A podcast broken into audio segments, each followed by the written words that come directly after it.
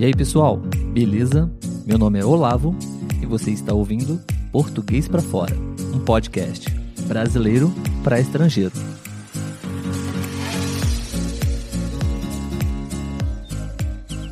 Olá, pessoal, tudo bem? Sejam bem-vindos a mais um episódio do podcast Português para Fora. Meu nome é Olavo e no episódio de hoje nós vamos falar um pouquinho sobre política. A política, como ela acontece aqui no Brasil, como funciona, como ela é organizada aqui no Brasil. Nesse ano de 2020, nós tivemos aqui no Brasil as eleições municipais, também tivemos nos Estados Unidos as eleições presidenciais e nesse período, nós decidimos criar um episódio para falar um pouco sobre política e como acontece aqui no Brasil. Eu convidei um amigo para que pudesse me ajudar a falar um pouco sobre esse tema. Afinal de contas, eu, eu não tenho nenhuma experiência, eu não sou especialista nessa área. E, e, esse convidado de hoje, ele é professor, ele é especialista e vai me ajudar a falar um pouquinho sobre esse tema. O nome dele é Yuri, professor Yuri. Eu gostaria de agradecer, Yuri, pela sua presença. Seja muito bem-vindo no podcast Português para Fora. E, bom, fique à vontade para você se apresentar, fale um pouquinho para o pessoal sobre, sobre você, sobre a sua carreira, sua formação profissional, para a gente poder começar o nosso episódio. Boa noite, Olavo. Boa noite a todos, ouvintes. É, eu sou, como o Olavo já me apresentou, sou professor, professor de sociologia e estou concluindo, espero concluir agora em dezembro um doutorado em sociologia e direito. É, e a política é um tema que me interessa há muitos anos, né? Sempre acompanho, procuro entender essa complexidade da política brasileira que é tão instigante e ao mesmo tempo que nós temos muitos motivos para é, é para desanimar por conta da corrupção, né, dos, de todos os, esses esquemas, nós também temos muitos motivos para se interessar e participar da política, porque é ela que vai transformar a sociedade brasileira. Muito obrigado pelo convite, Olavo. Legal, Yuri, legal. Eu, eu também estou muito feliz com a sua presença aqui. Acho que nós vamos produzir um excelente conteúdo, um excelente episódio, não só para os estrangeiros, mas que, um, que, que os brasileiros também possam escutar esse episódio, esse conteúdo também, porque realmente é um, é um tema, é um assunto de extrema relevância para o nosso país para qualquer país, né? Quando se fala de política, tem a sua relevância. E como você disse, você se interessa muito por esse assunto, é a sua a, a sua especialidade, você é especialista nesse, nessa área, mas não é a realidade dos brasileiros quanto ao interesse, né? A, sobre política, né? É, eu posso falar por mim, eu confesso que eu também não tenho muito interesse em acompanhar, em entender uh, sobre política no nosso país. Por todos esses problemas que você acabou de citar também, acho que é um desafio muito grande até para para o nosso trabalho, porque nós trabalhamos na mesma rede de ensino, numa, numa rede de ensino pública, estadual, não? Então, a gente é, percebe muito as dificuldades na escola, até de falar sobre esses, sobre esses assuntos com os jovens, né? É, antes da gente falar sobre a política, como é esse interesse dos jovens, das pessoas de um modo geral, uh, Yuri, na escola, é, sobre política? Você consegue ter um, um, um, uma boa conversa, uma boa troca de ideias com os alunos ou não? Sim. Como é que é esse desafio? Bom, como você disse, né, eu também sou professor da rede estadual do Rio de Janeiro. É, leciono a disciplina de sociologia no ensino médio, né? E a gente tem é, esse tema da política, é, ele é recorrente nos três anos do ensino médio. E quando a gente apresenta a política, apresenta que vai ser o tema de um dos, dos bimestres, é, muitas vezes os alunos é, não se interessam. Os alunos, eles, a primeira reação é de condenar a política e querer o distanciamento por conta de todo noticiário negativo da política brasileira dos últimos anos. Mas quando nós apresentamos a necessidade de pensar a política e de que é o único caminho que nós temos para resolver os nossos problemas, é, começa a mudar e os alunos começam a se interessar. Agora, é, na sociedade brasileira, o que a gente tem visto é que cada vez mais as pessoas estão se afastando da política. Nós tivemos agora as eleições é, municipais de, do, no dia 15 de novembro e uhum. teve uma abstenção altíssima. O voto no Brasil ele é obrigatório, mas nós tivemos 23% de abstenção, pessoas que preferiram não votar. E, e, aqui no Brasil nós pagamos uma multa de 3, 4 reais e, uhum. e a maioria e, e, e 23% dos brasileiros preferiram não participar do processo político, o que é, é, observando a partir da, da ciência política, é, é preocupante, que as pessoas não estão acreditando mais no sistema. Sem dúvida, sem dúvida. São números preocupantes, números alarmantes, não? Uma, uma, uma boa parcela da população brasileira que não que está um, manifestando o seu desinteresse sobre um, o futuro da, da, sua própria nação, da sua própria cidade. Né? Isso com certeza gera um impacto muito grande uh, lá na frente, no futuro. Né?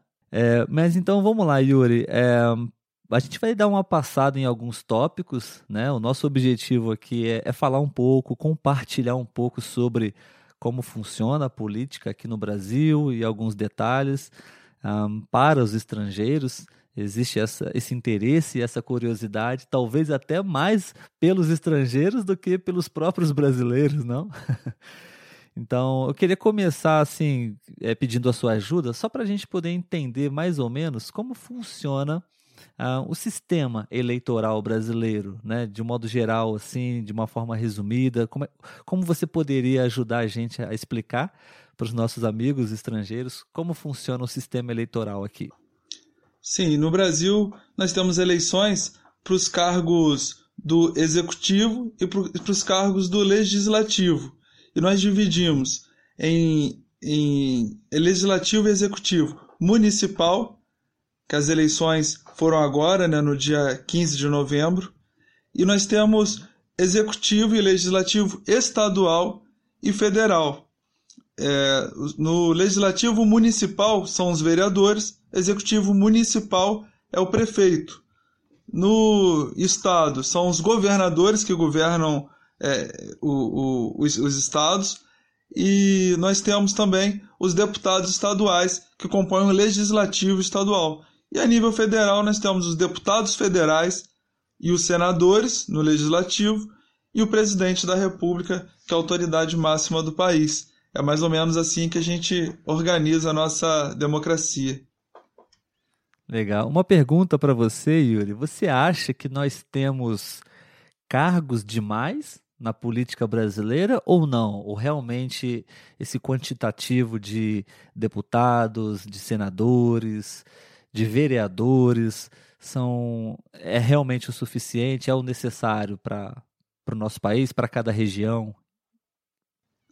Olavo, eu acho que nós temos até. Eu acho que o problema nosso não é exatamente a quantidade de cargos é, no legislativo.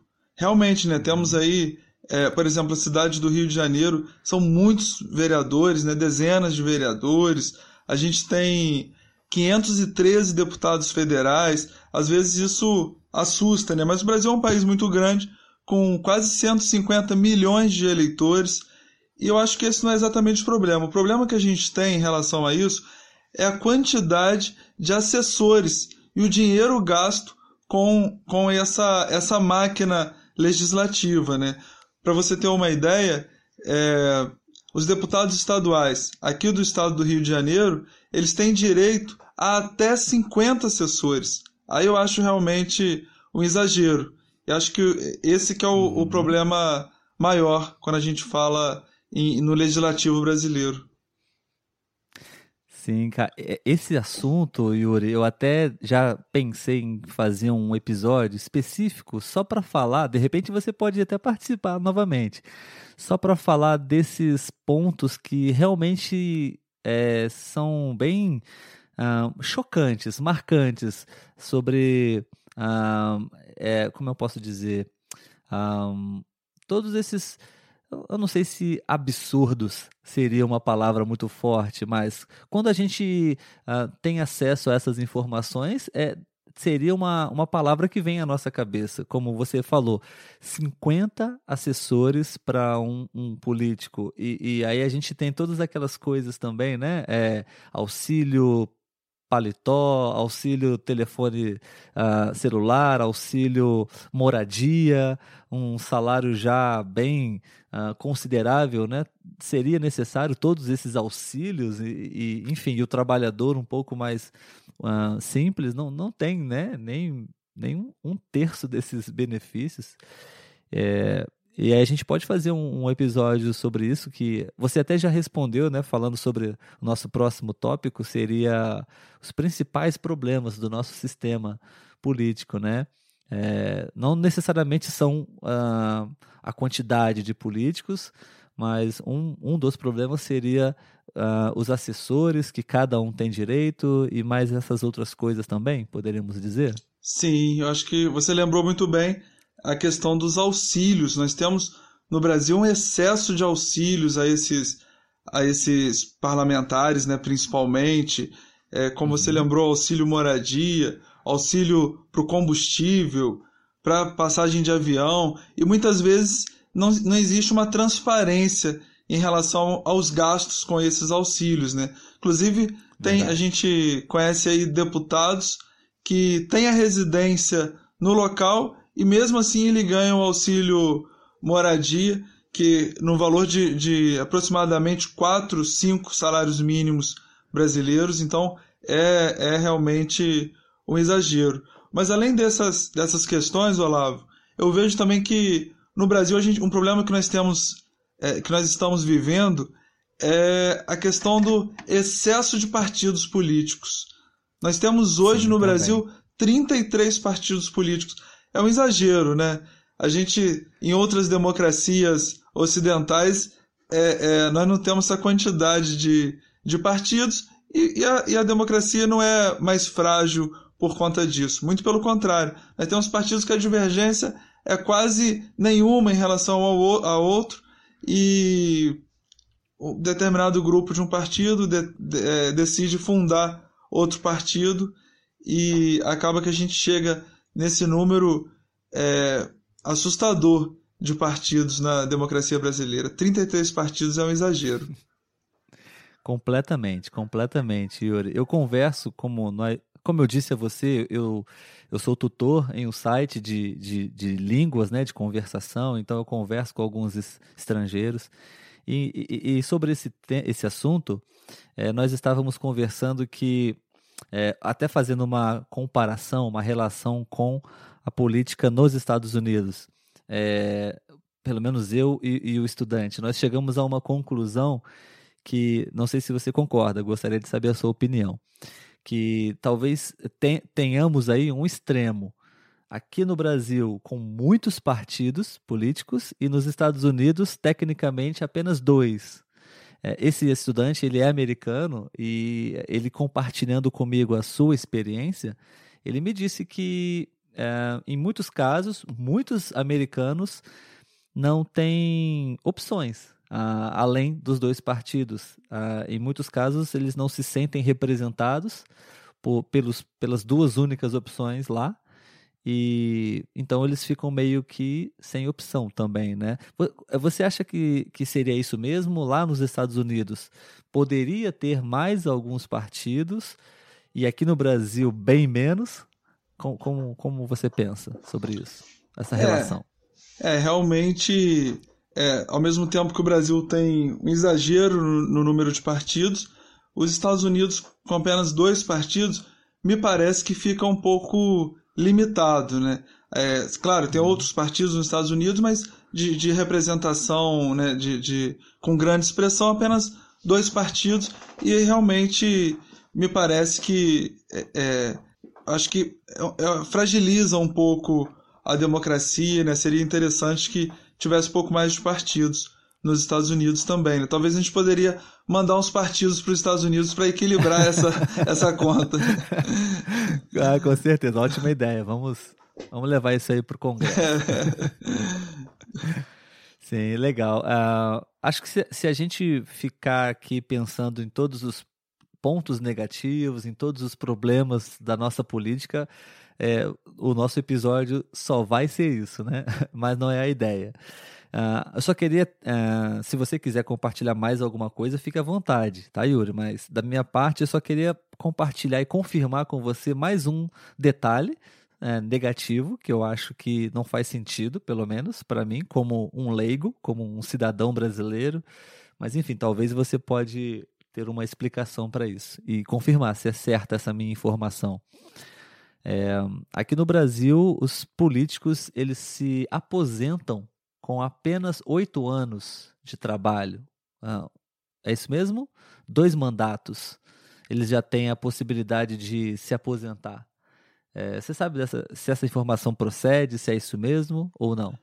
É, isso depende da legislação interna, né? Talvez uma Câmara ah, é. Municipal pode ter essa legislação, ou uma, uma Câmara Estadual, Federal, mas normalmente é, precisa de um pouco mais de mandatos para se aposentar. Realmente tem circulado nas redes sociais né, que o político se aposenta com oito anos, mas normalmente não é isso que acontece. Nas grandes câmaras, o político precisa de um pouco mais de, de mandatos para se aposentar.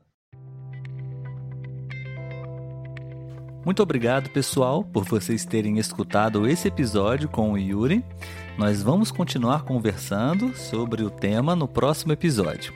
Se você gostou desse episódio, se você está gostando dessa conversa, eu gostaria de convidá-los a conhecer o nosso perfil no Instagram, conhecer o nosso canal no YouTube e deixar lá o seu comentário a respeito desse tema, o que você está achando do podcast Português para Fora, ok? Então, até o próximo episódio. Tchau, tchau.